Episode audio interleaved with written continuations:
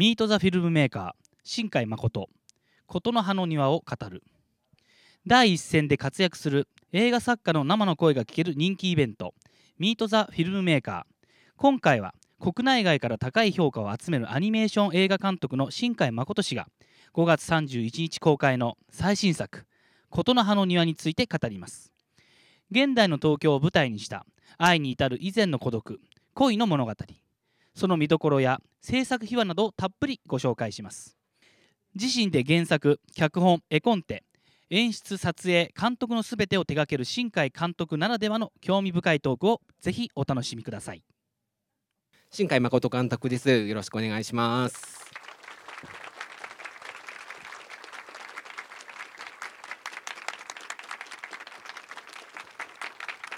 よろしくお願いしますえー、じゃあ皆さんはじめまして。あの初めましてじゃない方も何人かいらっしゃるみたいですが あの今日はお忙しいところおいでいただきどうもありがとうございました。1時間ほどですが、えー、渡辺さんと一緒に楽しいお話ができればと思いますのであのごゆっくりお楽しみください。よろしくお願いいたします。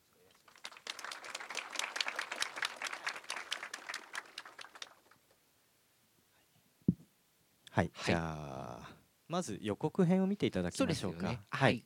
えー、じゃあえっ、ー、とですねこあごめんなさい。えー。まるで世界の秘密そのものみたいに彼女は見える。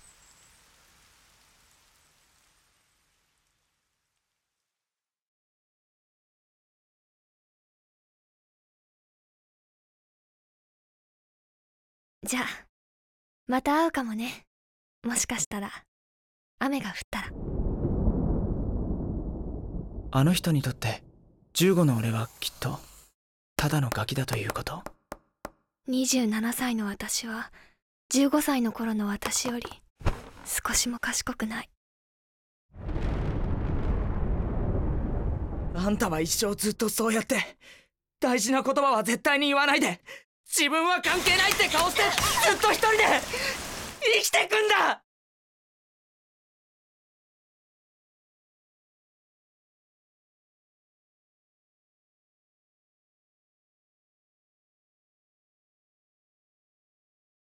あの人がたくさん歩きたくなるような靴を作ろうと。そう決めた。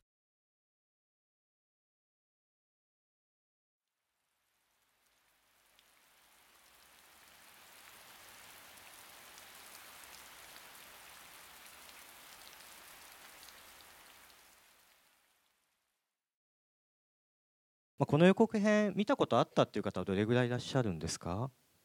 皆さん見てますよ、ね、あそうですね。ほとんどの方が。あじゃあちなみにですねあの僕の作品過去作品を何らかのものを見たことあるっていう方はどれぐらいいらっしゃるんですか？あほとんどですね、うん、あじゃあ知ってる人ばかりですね。ありがとうございます。そっか、えー、じゃあまあ琴の葉の庭についてまあ琴の葉の庭を中心に僕のその過去作も話が及べば一緒にお話ししていければと思います。そうですね。はい、はい。はい、ちょっとまず新海さんにお伺いしたいのが、はい、まあ今作品がひとまず形になって出来上がって、はい、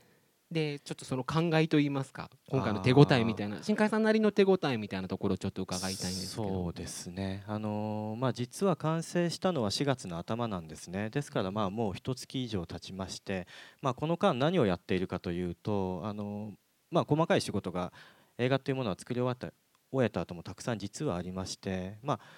主なところはやっぱりプロモーションなんですよね、えー、マスコミ社というものを今琴の葉には行ってるんですが、えー、まあ、マスコミの方に見ていただいてでご興味を持っていただいた方の媒体その雑誌であったりとかウェブであったりテレビであったりの方の取材をまあ連日受けているような感じです。えー、ですのでそうだな。その、まあ、大変落ち着かない状態ですよね、えー、公開される前なんだけどでも琴の葉のにの庭についてひたすら毎日話している状態ではあるんですよ。えー、ただですねあのまあ、琴の葉の庭が今までの僕の作品のこのいつも同じこの期間があるんですが、はい、この期間とちょっと違うなっていう感触は現時点でありまして、うん、それはですねあのまず取材に来てくださるライターさんたちが圧倒的に女性が多いということと、はいはい、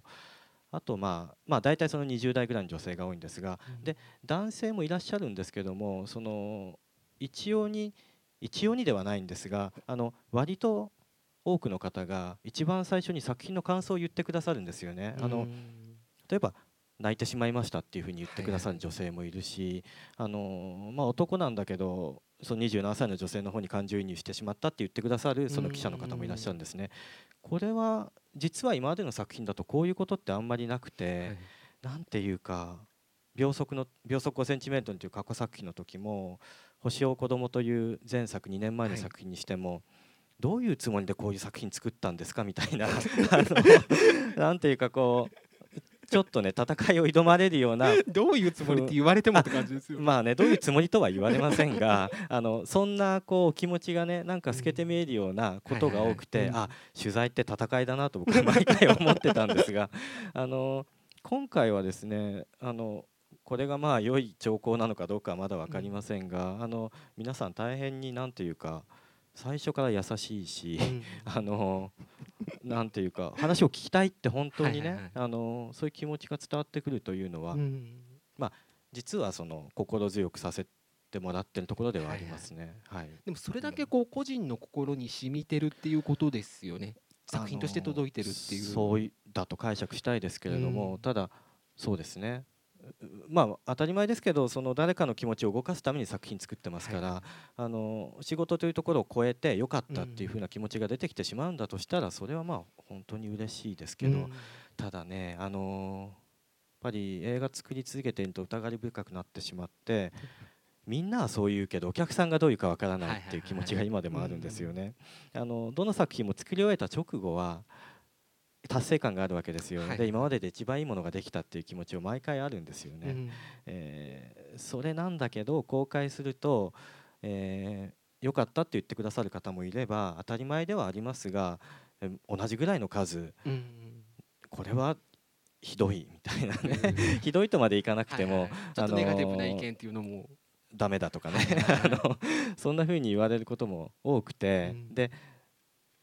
僕がこういうつもりで作ったのにっていうものもその通りに届かないことがやっぱり毎回必ずあるから、はいはい、だんだんそのね叩かれ叩かれるっていう意識ではないですけどでもいろんなこと言われすぎてなんか今回はなんて悪口言われるんだろうみたいなところが 楽しみになってきちゃったりしてるところもあるんですけどあのまあですのでねそのやっぱり公開してみるまではこの作品がどう皆さんのとこに届いていくかっていうのはちょっと分かんないなっていう気持ちはあって、まあ、怖いなとも思っています。その渡辺さんは何度ももう見ていただいたわけですが、はい、えー、いかがでしたか？いや本当に さっき「しみる」って表現を使いましたけど、はい、まあ映像の中でも雨が降っていて本当にしみるお話になってますよね。しみる人間関係のお話ですし。なるほどね。そうか。まあしみるっていうのはまあなんだろうきちんとこう意図が理解できたっていう多分意味だと思いますので、あのなんとなく感じたとかね、はいはいはい、僕よくあの「雲の約束の場所」っていう作品を作った時は、うん、まあでも思い出深い作品なんですけど、はい、えー、今振り返ると僕としては結構稚拙だったなっていうところもたくさんあって、でなんかね好意的な意見でも考えなくて感じればいいんだよみたいな意見が多くて でそういうふうに言ってもらえるのは嬉しいんだけどやっぱ同時に申し訳ない気持ちになったりしてたんですよね。あ考えたら考える分理解できないから感じしかないのかなみたいなね、はい、でもそのしみるっていうのはもう少しポジティブな印象があるような気がいや勝手にします多分新海さんが描かれてることのテーマとしても、はい、届く届かないっていうことがあると思うんですけど、はい、い。や多分見た方は絶対届けられる何かってあると思いますよ、うん、この作品に関しては。そうだといいんですよね。うん、あのー、作品作る時毎回そうなんですけど特に今回も強く思ったのはえー、前作「星を子供という作品を作って、はい、でそれはやっぱりこうそれなりに、えー、思い出のある作品だし、うん、で星を子供でファンになりましたっていう若い特に10代の女の子のファンが多く増えた作品ではあるのででき、うん、やれてよかったなと思う作品ではあるんですがただ一方で、えー、結構酷評されることも多い作品でして、うん、あのーいろんなことを考えて考え尽くしてこう伝わるように作ったつもりなんだけど、はい、全く達しあの及ばなかったっていうその強いその反省なり後悔なり、まあ後悔ってことはないですけどね。その反省もある作品だったんですよね「星を子供。でその前作の秒秒速 5cm はさらに反省があってですねあのこれはよく冗談めかして話すんですけどあの秒速を見た後もう鬱になっちゃってご飯が ご飯が食べれなくなりましたみたいなこともいまだに言われるんですよ、お客様からいろんなメールやお言葉を直接いただいたりして、で少なくない割合で本当にショックでしたとか、劇場の椅子から立てませんでしたということをね あの言われたりしてますね、はい、そんなご経そういうお気持ちでしたか、そういう人いますか？聞いてみたいですね。あのショックだったって秒速見てあ一人もいない。本当ですか？受け取ってくださってるってことですよね。はいあのだといいんですけど、うん、あのですから僕はこう言うと結構驚かれたりもするんですけど、うん、秒速っていうのは誰かを励ましたくて作った作品なんですよ。すねはい、あのそう言うとえー、って言われることもあるんですけど、うん、あのですからそれがうん良くも悪くも気持ちを動かすっていう時点ではすごく嬉しいけれども、はい、でもやっぱり意図が少し違って伝わってしまう。うんうんそれが本当に一番大きな反省があったのが秒速だったんですよね。はいはい、ですからなんか責任を感じてしまった小説もその後自分で書きましたし。保管したわけですよ、ね、そうですね、はい、あのそう。そんなにショックじゃショックな話じゃないんだよってことを伝えるために、うん、あのね、映画で完結させなければいけないのにそういう必要があったっていうのはやっぱりそれは映画監督としては大変に未熟だったなと思うんですが あのでその反省もあった上で星を子供を作って、うん、これならいけるかもしれないと思ったんですが、はい、えー、いけるって言ってくださった方もいたし、うん、全然届いていないというご感想もたくさんいただいたんですね、うん、ですからその次の作品を作ろうと思った時この「琴の葉の庭」を作ろうと思った時は僕はもうとにかく、えー、もう言い訳をしなくて済む作品にしようと。はいはいはい、あのえー例えば秒速で元気をなくしましたって言われた時に、うん、そう言われたらいろんな言い訳をしなければいけないわけですよ、はい、小説を書くとかね、うん、はい、星を子供の時もそのインタビューとかで僕はこう感じましたってあんまり良くないと思いますって言われた時は そのでも意図はねっていうことを言わなければいけなかったわけです、それはまあやっぱりこう作家としてはほとんど言い訳なんですよね。あので今回はあらゆる意味で言い訳をしなくてもいいものにしたいという気持ちが最初に強くありましたので。ですからね、まあ、最初の話に戻りますが、はい、あの渡辺さんのご感想やそのライターの方のご感想は嬉しいとは思いますね、はいはい。うん、ただこう見え方としてまだ皆さん作品ご覧になってないのであれですけど、はい、多分秒速5センチメートルに近いことをまた新海さんがやられてるみたいに多分思われてる方っていうのもいらっしゃると思うんですよ。あそうですよね。あの現代の東京を舞台にした、あのまあちょっと大人に向けたようなラブストーリーですから、うん、えー星を子供がうまくいかなくて秒速に戻ったのかなみたいなね。めちゃめちゃネガティブじゃないですか。思われ方をしちゃうと不本意だなとは思うんですけども、えーと、そんな気持ちは全くなくてですね,、うん、ね。僕はその今話したみたいにそのやっぱり誤解のないように誤解のない作品を作ろう。あのきちんと人が伝わる作品を作ろう、まあ、こんなこと言ってると本当になんかレベルの低い話みたいですけども。基本的なことだけどすごく大事なことですよね、はい、やっぱりそこは。はい、あのそうそういう気持ちがあったので、うん、あの今回の作品も明確に星を子供からの連続感があります、はい、えー、作品のメッセージとしてもテーマとしてもそういう連続感はあるとは思うんですけど、うん、ただまあ公開前にそこを語り始めるとちょっと物語の説明にもなってっちゃうなというのはあります、はい、ただあの言い訳をしなくて済む作品にしようってさっき言いましたけども、はい、それをまあもっと具体的に言うとあの僕は幸か不幸かデビューの時から、えー、いろんな言い訳をしやすいポジションだったと思うんですよ、今振り返ると。あのご存知のない方もいらっしゃると思うんですが僕のデビューは2002年に「星の恋」という自主制作アニメーションを作ったことだったんですけどあれはまあ基本的に1人で作ったんですね。うん、えー、であんまりアニメのつもりじゃなく作ったんです。あのゲーム会社にいましたのでゲームムービーの延長として作ったんですけど、はい、そうですね。ちょっと長めのオープニングムービーだけど、みたいな 何かみたいな感じで作ったんですけどあの出してみたらあのアニメ業界の人からもひどい絵だと言われましたし、あの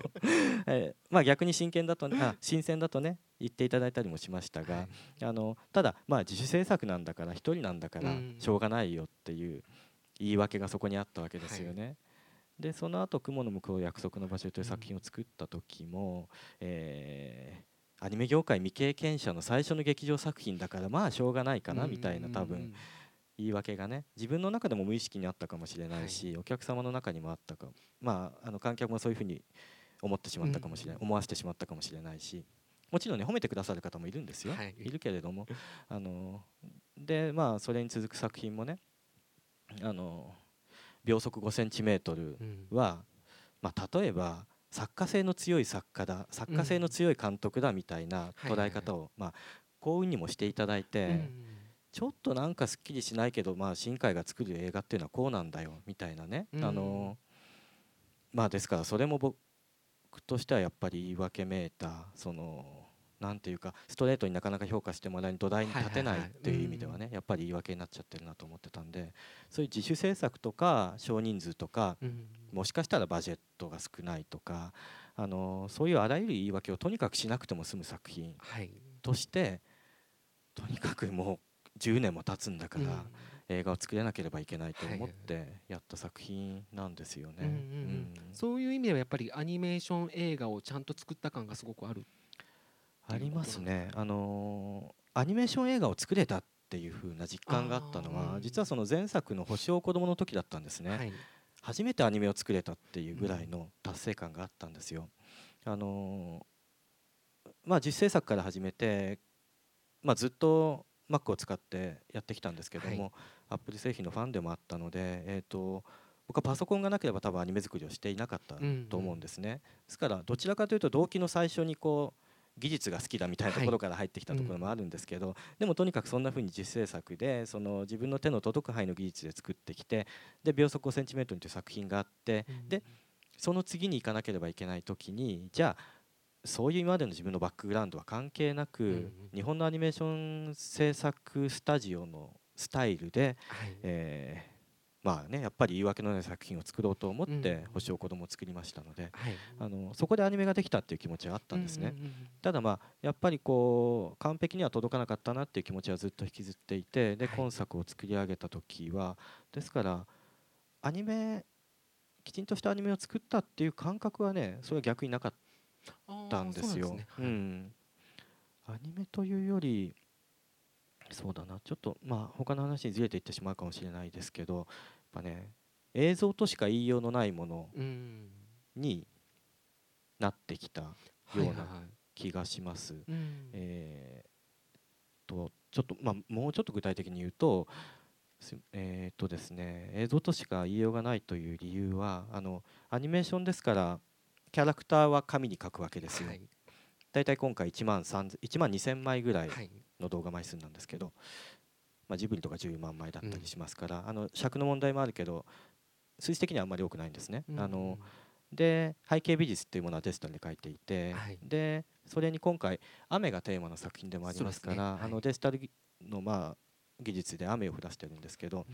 えー、なんていうのかな。あのアニメーション作ってるから一番最初のベースは作画があるんだけど、人が紙に手でキャラクターを一枚一枚違う絵を描くんだけど、はい、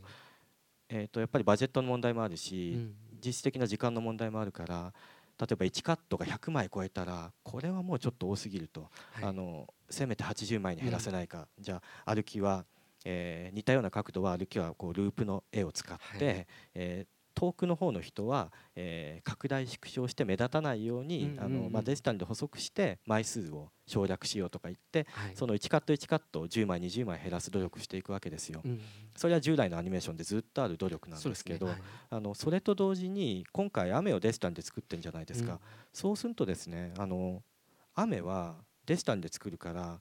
数十万粒とかが画面に踊ってるわけですよね。はいはいはいであもう2万粒増やそうとか思うわけですよ、うん、あの雨の密が足りないから。でもキャラクターの動きは20枚減らそうとか言ってるんですよ、ねはい、ここのねその日本の手書きのアニメーションの枚数とデジタルでやっている絵作りのギャップをとても強く感じた作品でもあるんですよね。ですからそのなんていうか今回の作品はアニメーションではあるんだけど、うん、映像作品としか言いようがないって言ったのは、そのなんていうのかな。あのまあ複数の素材を今までの日本のアニメーションのスタイル僕たちの記憶の中にある日本のアニメーションのスタイルに沿って形をつけてはいるんだけど、でも個々の技術の乖離は結構大きな、まあ、技術の工程じゃないですよ、でもその紙という媒体とデジタルという媒体の差というものが大変に広がってきた来ている作品だと思うんですよね。えー、そういう意味でなんていうか星を子供の時のアニメを作ったっていう感覚からはちょっと外れてきましたよね。うん、逆言うとそれがもう新海さんのスタイルとしてある程度確立したというか出来上がったということでもあるんじゃないですか？えー、その融合っていう意味では。まあまあ、そうですね。その手書きのアニメーションがアニメーターが描く絵があった上で、うん、まあそれをどういうふうに画面に、えー、展開させていくかっていうことで、はい、そのどちらかというと僕はアニメーターではありませんのでそのデジタルの方を引き受けてますので、あのそちらの方が、まあ、両方のノウハウがね、あのー、溜まってきて、はい、で、まあ、今回こういう感触に至ったっていうことではあるとは思いますけど、ですからまあネガティブな意味だけではないんですが。そうですね、うん。はい、あとまあ見ていただかないとわからない部分でもありますけど、うん、まあ、え中身として、はい、その作家としての新海さんっていうのもやっぱりちょっと変わりつつあるなっていう考えがすごくある映画だったんですね。それというのはやっぱりこう、はい、主人公たちがもちろんメインのお話ですけど、はい。はい、その背景も見えてくるお話になってますよね。バックボーンと言いますか。あ確かにそうですね。うん、えっ、ー、とですね。そう多分渡辺さんおっしゃるのは例えばどんなとこですか？お母さんのくだりとかですかね、ね、単純にその家族との関わりだったり、うん、置かれてい。る環境との関わりっていうのが、今までちょっと切ってた部分ではありますよね。はいはい、そうですね。あのー、そう。あのまあ、よくその世界系なんて揶揄されたりしましたけども、はい、まあ、揶揄なのかあのお褒めの言葉なのか 分かりませんがあの、まあ、えーと、個人と個人の関係を描いていて社会を描かないみたいなね、うん、あの、はいはい、言われ方を僕の作品に限らずその2000年代の前半ぐらいはそういう潮流があったみたいなこと言われますけれども、あの僕は意図的にやっていたんですよね。はい、えー、思春期ってだってそういうものじゃんっていうのもあって、はい、自分の席隣の席の女の子が好きでもう一方の興味は例えばなんだろうこの宇宙はどうなっているのかみたいなことを考えたりするわけじゃないですか。あのであんまりその今の政党がどうとかって中学生の時は考えないですよね。あの教室の中の出来事と、はいはい、あともっと遠くの例えばアフリカに行ってみたいとか、あのねまあ極端な場合宇宙飛行士になりたいとか、はいはい、そういうやっぱり近景と遠景がつながっちゃうというかその近景の見方と遠景の見方を覚えるのが思春期じゃないですか。すね、はい、はい、なので世界系っていうものはその若いお客様が見る作品としてはそれは当たり前の構造じゃないかっていう気持ちはまあずっとあったんですよね。今もありますがあのただまあ自分自身が年齢を重ねてきたっていう理由もあるし、はい、えー、あともう一つの理由としてはさっき言ったその、えー、言い訳をしたくないっていうところにもつながるんですけども、うん、ストレートに伝わるかどうかってことですね。そうですね。その例えば世界系っていう言い訳をしたくないとか、うん、あとその僕があの例えば登場人物をメインメインの登場人物だけを描いてその家族を描かなかったのは、はい、そういう思春期はそういうものだっていう気持ちもあったし、はいあとそういう周りの環境を丁寧に描くようなことを丹念にやったとしても、うん、丹念にやることにはやっぱり手間がかかるし、はい、えー、で他の作品では大変にうまくそれをみんなやってるわけですよ。うん、あの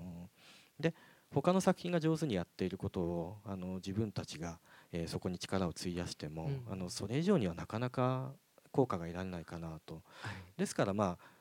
自分たちの持ってるリソースは限られたものなんだからバッサリ切ってメインの登場人物にフォーカスしようっていう気持ちもありました、はい、えー、ただですね言い訳したくないっていう気持ちが強くなってくると、うん、例えば海外とかで上映した時にこの人にはお母さんがいないのとかね。なんていうかそうそうシンプルそう本当に単純に描かれていないことに対して、の疑問が出てくるわけですよね。はい、でやっぱりそれを描く必要がないと思ったんですっていうふうに言うのは言い訳でしかないから、あのまあそういう気持ちですよね。なのであらゆる人にまずは疑問なく見てもらえるものにしたかったし、でそれはアニメーションという枠も含めてです、アニメだからっていうところで見ない人がいたとしたらそういう人にも飛び込んでその垣根を飛び越えて見てもらえるものにしたかったし、とにかくそういう言い訳を全部排したものにしたかったので、えー、まあ家族関係や何かもね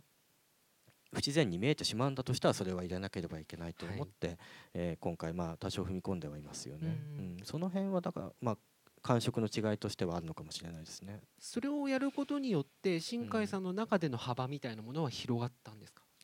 うん、あ僕の幅はうんあのそうですね。この次の作品を作り始めた時にそこはどうだったかっていうのはそこで見えてくるものだと思うんですけど、僕はそのこんな言い方するとなんですけど今まであえて描いてこなかったのであって、うん、描けなかったわけじゃないんだよっていう気持ちは あの同時にあったんですよ。はいはい、まあでもそれそれがまあ言い訳だったりもするんですけど、うん、うん、だから今までだって例えば「雲の向こう」のような作品だって家族関係ってじゃあ本当に入れることが必要だと判断したら入れてたと思うし、ような気もするし、できなくはなかったんじゃないかなとは思いますけどもね、そういう意味で今作を作ったことで大きく幅が広がったかどうかっていうのはわからないですよね、はいはい。うん、ただ今回その背景があることで主人公たちがより立って見えてくるっていうのはすごくありますよね。ああそうですね、あのー、そう。そういう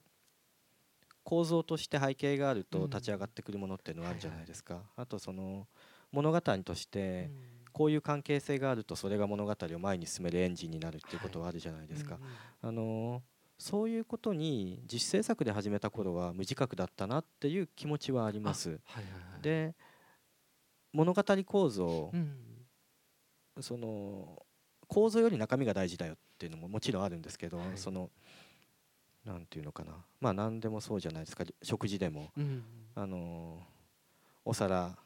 の形よりお皿の出来より、そこの中身の盛り付け方よりも味が大事だっていうのはそのまあなんとなくみんなが本能的に思うこととしても正しいことだろうし、あの本質的なことだとは思うんですけどただ形が中身を規定することもやっぱり同時にあるわけですよ。そのお弁当箱の中に入れるのにふさわしい料理もあるし、そのま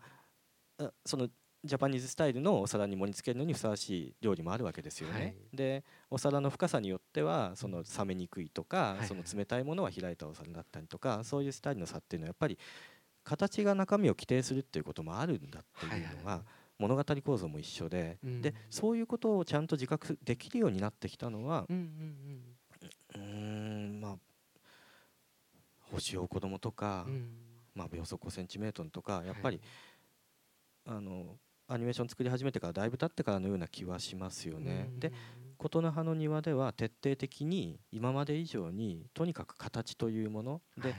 形が中身をどうドライブするかっていうこともまあ考えなければなと思ってやりはしましたね、うんうん、そういう意味でやっぱり過去作を踏まえたからこその今回の作品ということですよね。そうです。あの自分の中では明確な連続感もあるし、あと、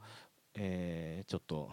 10年前から知ってるかはもちろん見えますけれども あの10年前の星の声から僕の作品を見てくださっている方も多分この中に何人か来てくださっているようですがそういう方々から見ていただいた時にあこんな風に変わってきたんだこういう風にあの人は変えてきたんだっていうのは、えー、今までの作品以上に感じていただけるものだとは思います。一見秒速のスタイルに近いけれど明確に中身が違うというのは、多分伝えて、えー、感じ取ってもらえるんじゃないかなと思います。そ、ね。うん、まあ、そことは関係なしにね僕の過去作品知らない人にも、はいとにかく届くものにしたいっていう気持ちも強くありますが、うん、だから多分、見られた方の感想早く聞きたいですよね本当に。まあそうですね。その、一生聞かないわけにはいかないですから。そういう意味では。逃げたい思いもあるんですかそこからちょっと。まあいいものができたっていう気持ちのまま人生が終われば。それそれはそれでね勝ち逃げみたいなところがあるかもしれませんけども。まあそうもいきませんから、はい、あの向き合わないといけない、ね、そうですね。あの受験の結果発表みたいなものは嫌でも、うん、まあ早い方がいいかなとも思いますね、まあもうあの数週間後ですから5月なので。そうですね。はい。そうですね。今まさにちょっとキーワードになってしまいましたけどその、はい、今回向き合うっていうお話じゃないですか、はい、ちゃんと人と人が。はいでそれでいうとこれまでまあよく言われてることですけど新海の作さんの作品ってまあ距離のある中でのお話っていう中でいろんなコミュニケーションをやってきた中で今回向かい合って伝える向かい合って伝わるっていうことをやられてますよね。あそうですね。まあ確かにそうですね。あのまあ距離っていう話で言うとその星の恋という作品が地球と宇宙の遠距離恋愛だったんですよね。はい、でそこにまあ当時自分にとってやっぱりフレッシュだった携帯メールっていうものを絡めたお話だったわけですよ。でその後の雲の向こう約束の場所だとあれはまあ上京する話にもあったから、あの地方と東京っていうそのコントラストもあったし、で夢の世界と現実。ですね。その夢の世界での結びつきが現実世界での結びつきそのどちらが尊いのかとかその、まあ、そんなような気持ちもあって作った作品で、はい、割とこう端的に村上春樹の「世界の割とハードボイルド・ワンダーランド」みたいな形の影響下にある作品でもあるんですけど、まあ、あれもそういう意味で距離ですよね。はい、で秒速もまあ遠距離恋愛だし、うん。星を子供も地上と地下、まあ、地上が生で地下が死っていうね、ね、はい、距離があってそういう意味では今回はあのそういう要素は一切ないですよね。うん、でただその分そのギャップとして、ね。えー、年齢差がありますから、うん、年齢差が物語を前に進める、まあ、エンジンにはなっていますよね。はい、うん。まあそうだな。そうだかまあ印象として渡辺さんがおっしゃるみたいにまあ、確かに登場人物が正面から向き合って、うん、まあ、実はなかなかこう、ね、名前も知らない相手とだんだん仲良くなっていく話なんですけど、うん、あのなんだろうな。相手の社会的な属性みたいなものは一切わからないんだけど、はい、でも確かに社会的属性は自分の知らない何かがあるのだろうと、うん、でもそういう相手に近づきたくて知りたくて、はい、えー、最終的にはやっぱり正面から向き合う話になってると思いますので。そうですね。あのテイストの変化はありますよね。そうです。だから今までと真逆ですよね。うん、今まではよく知ってる人が遠くにいるっていうお話をずっとやられてきた中で、はいはいはい、今回は隣にいる人なんだけど全然知らないっていうことをやられてるじゃないですか。確かにそうですね。今日このトークイベントをやるにあたって一応そのあの琴の葉の庭をどういうふうに発想して最初作り始めたかっていうのを確認しておこうと思って。はいはい大体1年前に企画を始めて、まあ、1年後に公開っていう割とこうスパンの短い作品ではあったんですけどちょうど1年前にエバーノートとかに打ち込んだファイルを読んでたんですよね。あのそうしたら、えー、一番最初の発想の源はそれ読むまでは覚えていなかったんですけど、うん、えー、と知らない人と、えーまあ、東屋というか雨宿りをして知らない人とばったり出会う話にしようっていうふうに書いてあったんです。はい、あのーだからまあ雨っていうのは最初にあったしで東屋みたいな場所も最初にあったんですね、うん、でもまあ靴はなかったし万葉集も最初はなかったんですが、はいはい、あのまあ、靴と万葉集も出てくる話なんですけど、琴、うん、の葉の庭は。でそのメモの中にはあの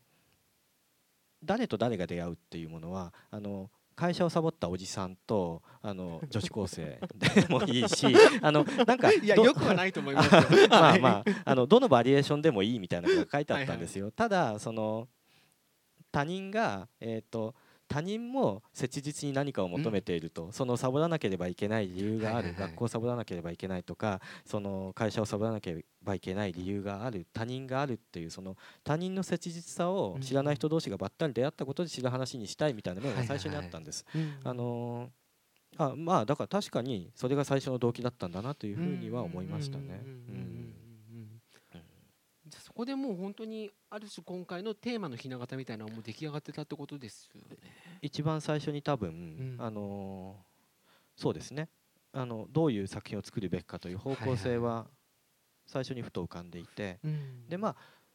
それで、あのただ物語を前に進めるエンジンとして、えーまあ、年齢差というのをどこかで思いついて、はい、で年上の女性というキーワードを思いついて、うん、年上の女性といえばじゃあ足かなっていうところから。といえばがつながることがまあ置いといて、はい、あの足を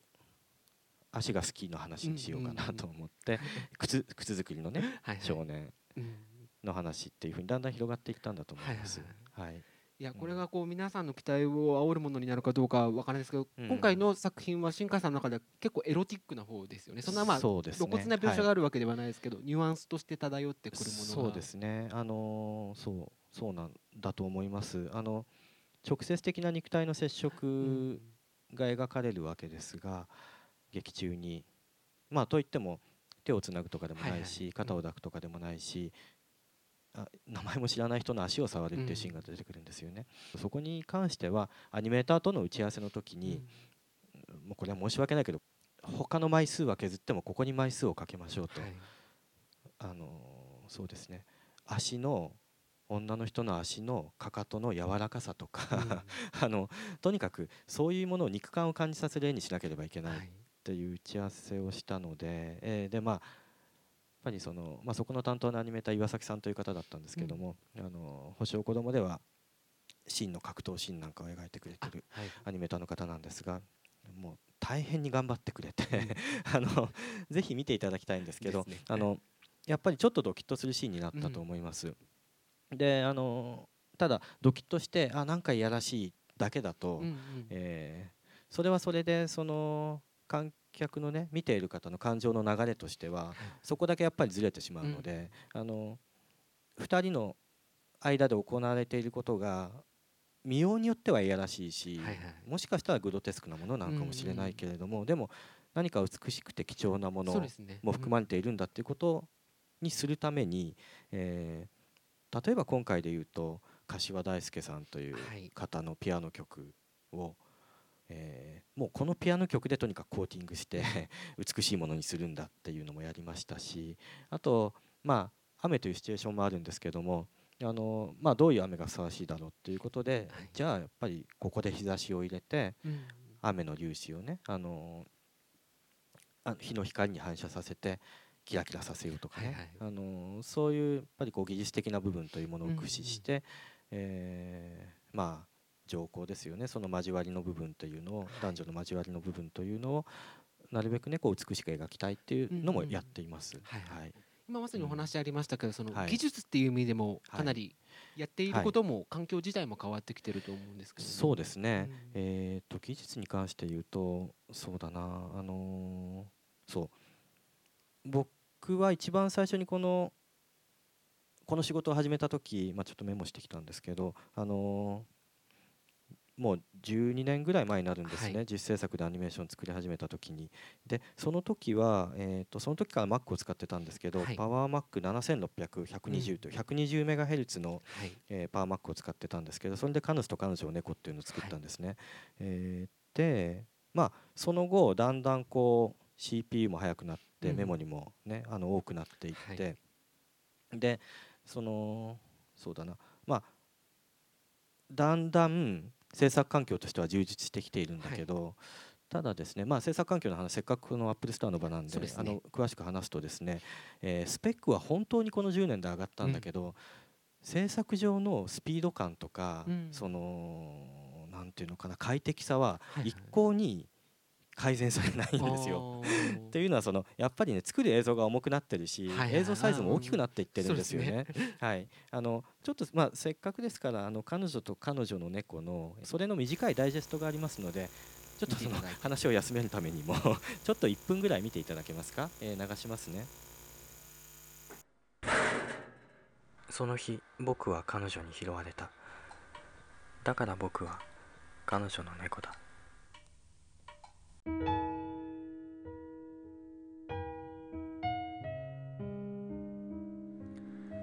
こんな風に僕と彼女の生活は始まる。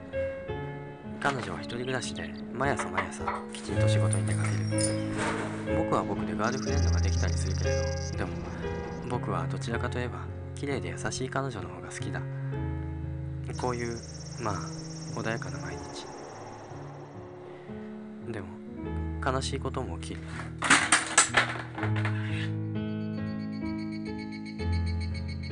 彼女の声が聞こえる。誰か。誰か誰か。誰か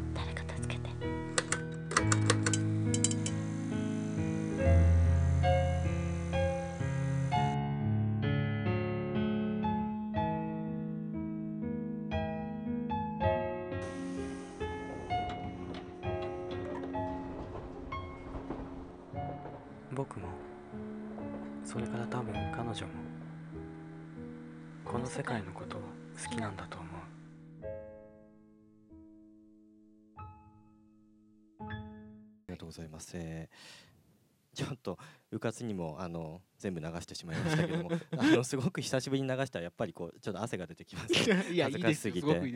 えいえ。あのー、まあ当時ですから今とは比べ物にならないスペックでこれを作っていたんですけど、うん、あのまあ、でもこんな風にこうねあの距離のあるとこで見てみると、はい、あのまあ、これはこれで今でも見れたりするじゃないですか。うん、あのうん、でも画像のサイズはだいたい横が640ピクセルなんですね。うん、今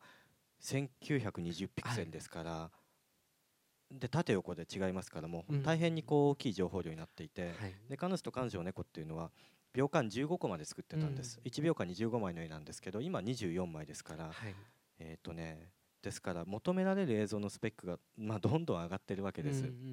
でもその中に込めることのできる人の感情っていうのはまあこうやって見てみるとねまあそんなに変わんないのかなみたいな気持ちもあって、でとはいえそのテクノロジーというかテレビもどんどん大きくなるし、はい、あの踏みとどまるわけにもいかないわけですよね技術的には。そこに対するそのやっぱりどうしようみたいな気持ちは常にあってですね、はいはい、あのちょっと漠然とした話になっちゃうかもしれませんけどもあのそうなんですよね、えー、例えば 4K4K 4K とか言われていて、うん、この先映画映像は、はい、えー、今フル HD で横幅が1920ピクセル、うん、まあ点がね、まあ、2000個ぐらいの点から出来上がってるわけです、はい、それがまあ大体4000ぐらいなんだろうと、うん、倍にしてね。でまあえー、と横2倍ということはあの縦も2倍ですから情報量として4倍になるわけですよね。4K になった時に、えー、データ量としてはもうだから1コマあたり4倍になるわけですから、うん、あのどんなに速いパソコン使ってもそれはいつまでたっても快適にならないわけですよ。彼女と彼女を猫の絵を描いてる時のちょっと重いなっていう感覚が今でもちょっと重いんですよ。どんなにパソコン速くなっても。でもねそそこのピクセル数の増加については、うん、でも僕は一方で歓迎する気持ちもあって、はい、ちょっとまあ気持ちがそのアンビバレントなので話としてすいません。あの落ち着き場所がなかなか定まらないんですけど、でも 4K いいかなって気持ちもあるんですよ。うん、っていうのはその 4K になったらようやくピクセルを意識しないで絵が描けるかもしれないと。あのピクセルってまあ1ドットですよね。うん、あのまあ、パソコンの画面って皆さんご存知の通り光る点でできてるわけですけどその iPhone が出た時に iPhone4 ですか？4が出た時にレティーナディスプレイっていうので、みんなびっくりしたわけじゃないですか。ピクセルが見えないと、はい、見えないそう見えないんですよ。それはやっぱり僕もびっくりして。でえっ、ー、とただそれでもアイコンとかを作る人とかは、多分1ピクセルを意識しないといけないんですよ、あの制作者はね、で、今回の琴の葉の庭でもフル HD の映像を作るときにやっぱり1ピクセルの扱いをピクセルってどういうふうに成り立ってるのって知ってるスタッフの方が綺麗な絵を描けるんですよ。でピクセルをよくわからないで描いてるスタッフはスタッフはいるんですけど多分、うんうん、でもその分他の誰か苦労してるんです。あの提出された美術を。ちょっとここジャギーがあるよとかあの誰かが直してるわけですよね、はい、だからその今このまだ HD の環境だとピクセルって制作者知ってないといけないと思うんですよね、はいはい、ただこれが 4K になったらピクセル知らなくていいじゃんってことになると思うんですよ。でそれは多分例えばその Mac が Macintosh だった頃、はい、スティーブ・ジョブズが WYSIWYG って言って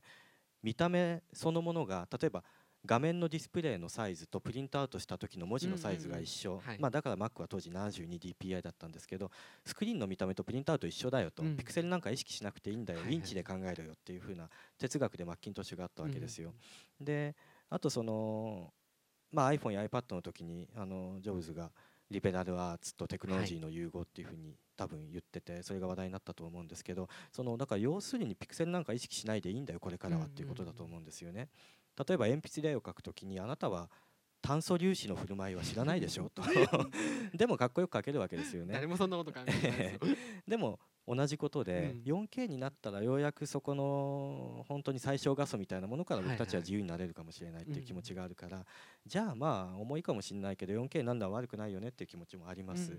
ただフレームレートに関して言うとえー、ハイフレームレートって最近出てきてますけど映画24コマですけどそれが48とか60コマの映画にしようかみたいな、うん、えー、って思うんですけど、うん、あのそんな話もあったりしてただまあ実写や CG はできなくもないですよね、はい、あのそのフレームレートで撮ればいいんだから、うん、でもアニメーション特に日本のアニメーションは秒24コマの世界でずっとやってきてますから、はい、秒24の何がいいって役数が多いんです、あのえーと、2枚ずつ同じ絵を使えば秒12個までいけるし、はい、3枚ずつ同じ絵を使えば秒8個までいけるんです、あのだから便利なんですけどただ、えーとその場所に24コマのフレームレートにそのとどまり続けてしまっては多分10年後20年後日本のアニメだけ異様にカクカクしてるっていう状況になってしまいますよね。あのそれは本当にそのままでいいのかっていう気持ちはありますよね。えうんだからそうこの先アニメーションはどうなっていくんだろうというのは、うん、さっき話した、えー、数十万のパーティクルを使ってるのに100枚から80枚に増やさなければ一方では減らさなければいけないみたいなところと相まって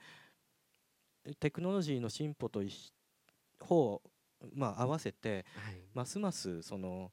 日本のアニメーションの向かう先というのは、今がその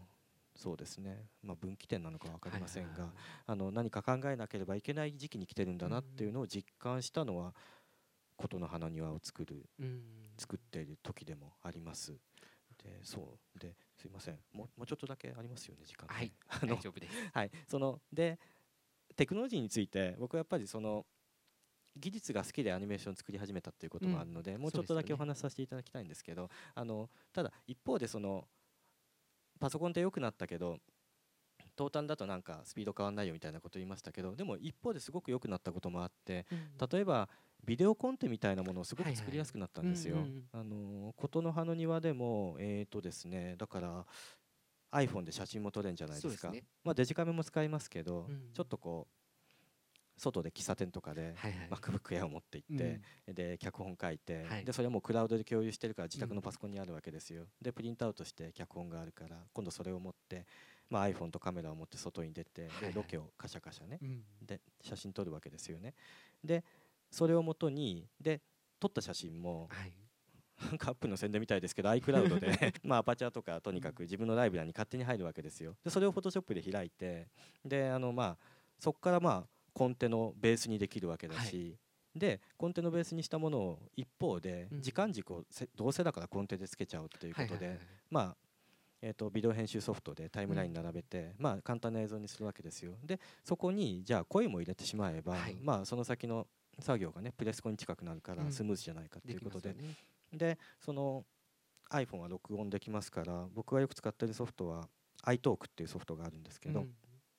うん2300円だったかな？有料なんですけど あのただこれに向かってセリフをしゃべると、はい、えー、 Dropbox で共有してて、はいはい、もう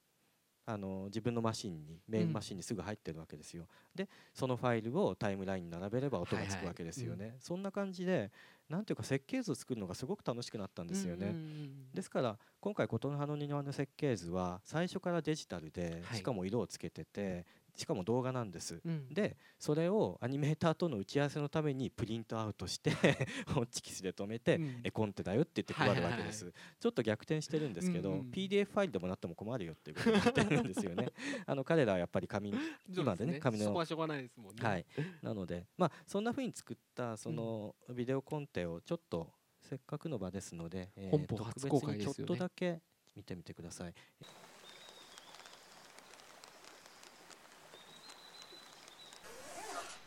じゃあそろそろ行きます。これから学校？さすがに。サボるのは雨の午前中だけにしようって決めてるんです。うん。じゃあまた会うかもね。もしかしたら。雨が降ったら。その日が関東の梅雨入りだった。えー、まあ液晶タブレットで書いてるんですけども、うん、そのそうだな色もつけてしまって大体明暗のバランスもここで入れてしまっているしあとまあ自分とねそのスタッフで喋った声というのを、はい、あの時間軸に載せてしまったりもするので、うん、ここで46分の映像作品ができるわけです、はい、でそれを設計図にしてるっていう意味ではあのそういうところはすごくやりやすくなったし、うんうん、あのそうですねフットワークが軽くなって映像を作るのが楽しくなったっていうのはあります、はいはい。うん、例えば今液晶タブレットのようなものがありますが、はい、その iPad でもいいです。iPad にスタイラスのペンがついてて、うん、であれがもっともっと紙の使い勝手に近づけば、はいはい、えー、そうですね、うん、あのもっともっともっともっとというかもう一息ぐらいだと思うんですけど、うん、もう一息近づいてくれればその今話していたアニメーションがこの先どうなんだろうみたいなところの問題が大きく解決してしまう可能性もありますよね。その紙の制約から離れますから。ね、なんかそういうものがこの先出てこないかなっていうのはね、うん、あのあります。ペンでスタイラスペンで書きながら、はい、タッチもあるわけじゃないですか、タッチで指で消したりとか、色を混ぜれたりしたらもうそれはきっと楽しくなりますよね、うん、取り込みも早くなりますしね。そうですね。環境全然違ってきます、ね、そうですね。そういうものを多分数年経てばねうんなんだろうな。自分たちの目の前に出てくればいいなという期待は常にありますけどね、はい、うん、そういう中で新海さん自分で作られるものっていうのも変わってきてるっていう印象はあるんですか？あそのどうかなあのさっき言ったみたいに形が内容を規定するっていうことはありますから、絵コンテが作りやすくなったことで、うん、僕は単純にその完成度は上がりやすくなったというのはありますよね。音楽も含めて最初から設計できるっていうのがありますけど、ただそうだな。その内容的なものに関して言うと例えば僕は星の声の時は携帯メールというものを、はい、当時まだ若干の新鮮味があって、うん、えー、それを小道具として使ったんですが今回琴の葉の庭でも携帯出てくるんですけど あの見たからお分かりかもしれませんが、はい、目覚ましとしか、うん、そうなんですよ、ね、目覚ましとしてしか使っていないんですよね。あのスマホ出てくるんですけど あのなんだか物語の中にこうもうね組み込む理由みたいなのがなくなってきちゃって、うん、その携帯電話、はい、コミュニケーションがそれに変わるようなことがあれば、うんうんうん、あの本当に携帯電話がなかった時に携帯電話が出てきたような本当に大きな変化があれば、多分それを物語に使って何かやりたいっていう気持ちは僕に限らず出てくるんでしょうけど、うんうん、その小道具としての携帯っていうのはねやっぱちょっと陳腐になってきちゃいましたよね。うんうんうん、なので琴の葉の庭では携帯持ってんのに目覚ましっていうね、ね、うん、あの過去作品であれだけやっぱり重要な道具として使ったんだけど、うん、その辺の気持ちの変化っていうものはあのテクノロジーの進歩とまあ、はいはい、あの方を同じして、同じくしているとは思います。面白いですよね。だからそれこそコミュニケーションのすべてだった携帯電話が、今はその直接会いに行くために起こしてくれるものになって、はい、そうですね。重要度がどんどん下がってますよね。うん、うん、その辺はね。そうだからまあその辺は予想しようと思ってできることじゃないし、はいはい、その流れですからね。はいあの iPhone 以前 iPhone 以後なんてやっぱり何もかも変わってしまったわけだしタブレット以前タブレット以後もそれは予想できないですからもうねほっといても時代はどんどん進んでいくわけですから、うんもうそうですね。そのことは考えないようにしようと思ってます、はい、数年後どうなるんだろうみたいなことは考えずに、うん、あのやっぱ今あるものの今あるものをどういうふうに噛み砕こうかっていうことを考えるこの数年ではありますね。うん、うん。その環境の中でこう、まあ、こ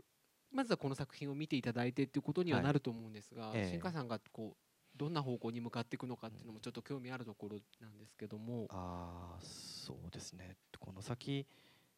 ただですねその、まあ、次回作っていう話だったりするかもしれませんけども、はい、あの言の葉の公開がまだ今月末ですから、はい、えー、もう no idea なんですよね。その次回作というか全く見えていなくて見えていないというかそのやっぱり言の葉がどう届くか、うん、例えば今回の46分という尺僕は46分でこの映像っていうのはすごく満足感がある、うん、えー、フォーマットなんじゃないかというふうに思って可能性も感じてるんですけど、はい、で劇場でもできるっていうね、うん、あの割と今までなかったタイプでいいんじゃないかと思うんですがただ本当にそこに水脈があるのかわからないじゃないですか、あのそうですねそこはもう反応が返ってこないとわからないところでもありますしね。井戸に石を落とすにしても、うん水のある井戸じゃないと音がしないわけで。はい、でまあ、どれほど水が遠いかっていうのもありますけど、うん、どれだけ待てば戻ってくるのかっていうのもありますがとにかく公開してみてその音を評判をねあの感想を聞くまでは次どこに進むべきかっていうのはまだわからないですよね。うん、あのまあ、ですのでぜひできれば機会があれば作品見ていただいてよかったよでもいいしまああんまり変わんないねとかでもいいですし あのその辺の声をぜひ上げていただければ、直接でもメールでもねツイッターでも言っていただければ次進むべき道というものが明確になってくるとは思います。現時点だと分かりませんとしか言えないですよね。まあまたそういうコミュニケーションの中から新しいことって生まれてきますしね、はい、きっと。そうですね。あのそうその作っててやっぱりここ数年実感するのは作り手と観客というのはもう本当に対等だなと、はい、作り手が上の方で作ってそれが下っていって見てもらうっていうわけでもないし、その受け手の方が常に上の方にいてその作り手の上がってきたものを適当にこう、まあ、適当というかね感想をただ言うだけなわけじゃないですよね、うん、その作り手は自分を晒しているわけだし、はいはい、で感想を言う観客もその感想によって自分自身を晒しているわけじゃないですか、はいはい、まさに本当にこう普通に世間話をしている以上のコミュニケーションだなと思うんですよね、うん、作品を媒介にして。それがね楽しいんですよね。あのそうですからコミュニケーションそういうやり取りを楽しみにしているというのはあります。しかもそういう映画に今回なってますよね。本当に中身としても。そうですね。そうですね。見ていただいてそこはねぜひ。はい、はいはいでそのコミュニケーションに引っ掛けるわけじゃないんですけど、うん、せっかくなので質疑応答ということで、はい、会場の皆さんから新海監督に質問があればぜひいただきたいんですけれども、はい、あ手を挙げられてる方いらっしゃる眼鏡の方これからあの、はい、映画を作っていく人に対して何かアドバイスとかってはありますか？あはい。えーと、ありがとうございます。えっ、ー、とですね映画を作りたいけどどうすればいいでしょうか？アニメーション作りたいけどどうすればいいでしょうかってご質問いただくことは10年前からたびたびあるんですね。であの僕昔はいろんな経験積んだ方がいいよとか あの 当たり前のこと答えてたんですけど最近はあのもっと素直に答えるようにしようと思っていてあの作りたいのであればもう質問をする前に作り始めてくださいというふうに思います。あの僕自身もそうだった記憶があるんですけどもどうしてもこれを作りたいという衝動があれば、えー、アニメーション作り方なんか分からなくても多分自分で調べるし、えー、手を動かし始めるんですね。でそれをやらないということはもしかしたらそんなに作りたくないのかもしれないし他の仕事の方が向いてるのかもしれないです、えー、映画の監督なりアニメーションの制作スタッフというのはどの仕事もそうでしょうがただ毎日ひたすら同じことをやる地味な仕事でもありますから本当に1日12時間机に向かってそれを何日も何日も続けられるかというのは初期衝動にかかってくると思うんですね。作りたくてしょうがないという最初の動機ですよね、えー、ですから作りたいって今思うのであればもう今すぐ始めてその仕事を大切にして最後まで走り抜けていただければと思います。はい、ありがとうございます。はい、ありがとうございます。あ、すごい一気に上がった。はい、いやいやいやいや僕には当てません。橋の方。あ、あの、はじめまして、あの、北高の OB のもんです。ああ、僕の出身高校の 地元の方で、あの、後輩の方がものすごい活躍されてるの嬉しいんです。ありがとうございます。正直言って、予告編を最初に見たときに、あれ？これって、彼女と彼女の猫に戻ったのかな？っていうのが第一印象だったんです。まだ本編見てないんですけど、やっぱりそのなんかその距離感っていうのがずっとやっぱり監督の中にあって、どうしてもそれがいつもこう出てくる。そうですね。それがまあ多分原動力になってるのかなっていう気がするんですけども、はい、やっぱりその監督の私生活にやっぱりそれは起因するものなんですか、ああそうですね。えっ、ー、とですね難しいご質問ですけども あの作るためのその根本の気持ちで言うと僕はそのやっぱり10代がきっかけだったと思うんですけど思春期の頃10代の頃何が一番辛かったって僕に関して言うと自分がそういうつもりはないのに人のことを傷つけてしまったっていう経験なんですね。そのまあだからそれもディスコミュニケーションなのかもしれませんけどもしくは逆です。その相手は大したつもりはないのに相手の言葉で自分がすごく傷ついてしまったっていう。それがやっぱり10代で一番ハードな経験だったんですね。大したことないじゃんって今は思うんですけども。でもやっぱりその大したこと自分にとっては大したことないんだけど相手にとってすごく重いっていうそのコミュニケーションの不均等性みたいなもの常に等しくそれぞれ思い合ってるわけじゃないっていうことがいまだにあのなんでなんだろうなって 思って、場合によっては人はそれで本当に死に至ることもあるわけですよね。あのいろんなバランスが崩れてしまってあのですからその気持ちはイコールにならないけどでもとにかくその先生きていくんだっていう話を先日詰めてしまえばずっと作り続けているんだと思います。ですからそれはやっぱり10代の頃のそういうねまさに北高にいた頃の そういうその本当に友達とか好きな相手とかあのとのコミュニケーションのうまくできないなっていう気持ちがベースにあるんだと思います。うんわかりました。はい、では、あの、はい、映画を楽しみにしております、はい、ぜひ見てください。ありがとうございました。先輩。ありがとう、ありがとうございます。すみません、最後の質問となってしまいますが。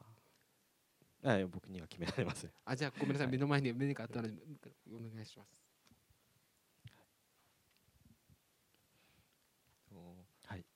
今回の映画で、えっと、一番この絵をどこを見てほしいのかっていう、はい、やっぱりあの美しい背景とかが好きなので、はい、えっと、どこに注目してほしいのかっていうのを教えてほしいと思います。あそうですね、あのー、絵的な見どころはいろいろあるんですよ。あの例えばキャラクターに関して言うと他のアニメーションでやっていないこととしてその雨の緑の中にいますのでその太陽光というか雲から差してくる普通の明かりだけではなくて緑に反射して反対側から緑色に照らされるキャラクターの色みたいなものも塗り分けていますので、えー、そこはあのー、僕たちはアニメーターとちょっとした発明だよねっていうぐらい自分たちで気に入ってる表現なんですけどもそういうセルキャラクターの部分の表現というのは一つ売りではありますがただトータルで言うと,、えー、と1カット1カットが僕だけではなくてその絵を描いたスタッフの、えー、とプレゼンテーションだと思うんですね。例えば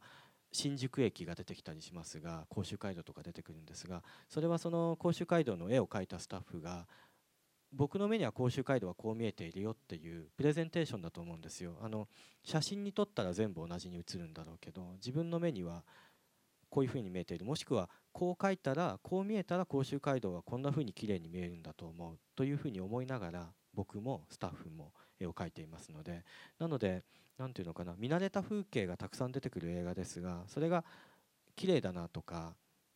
ちょっと新鮮だなと思っていただけたとしたら多分それは書き手の主観のプレゼンしてる部分なんですね。ですからこの人はこんな風にあ世界を見てるんだな世界こんな風だったらいいっ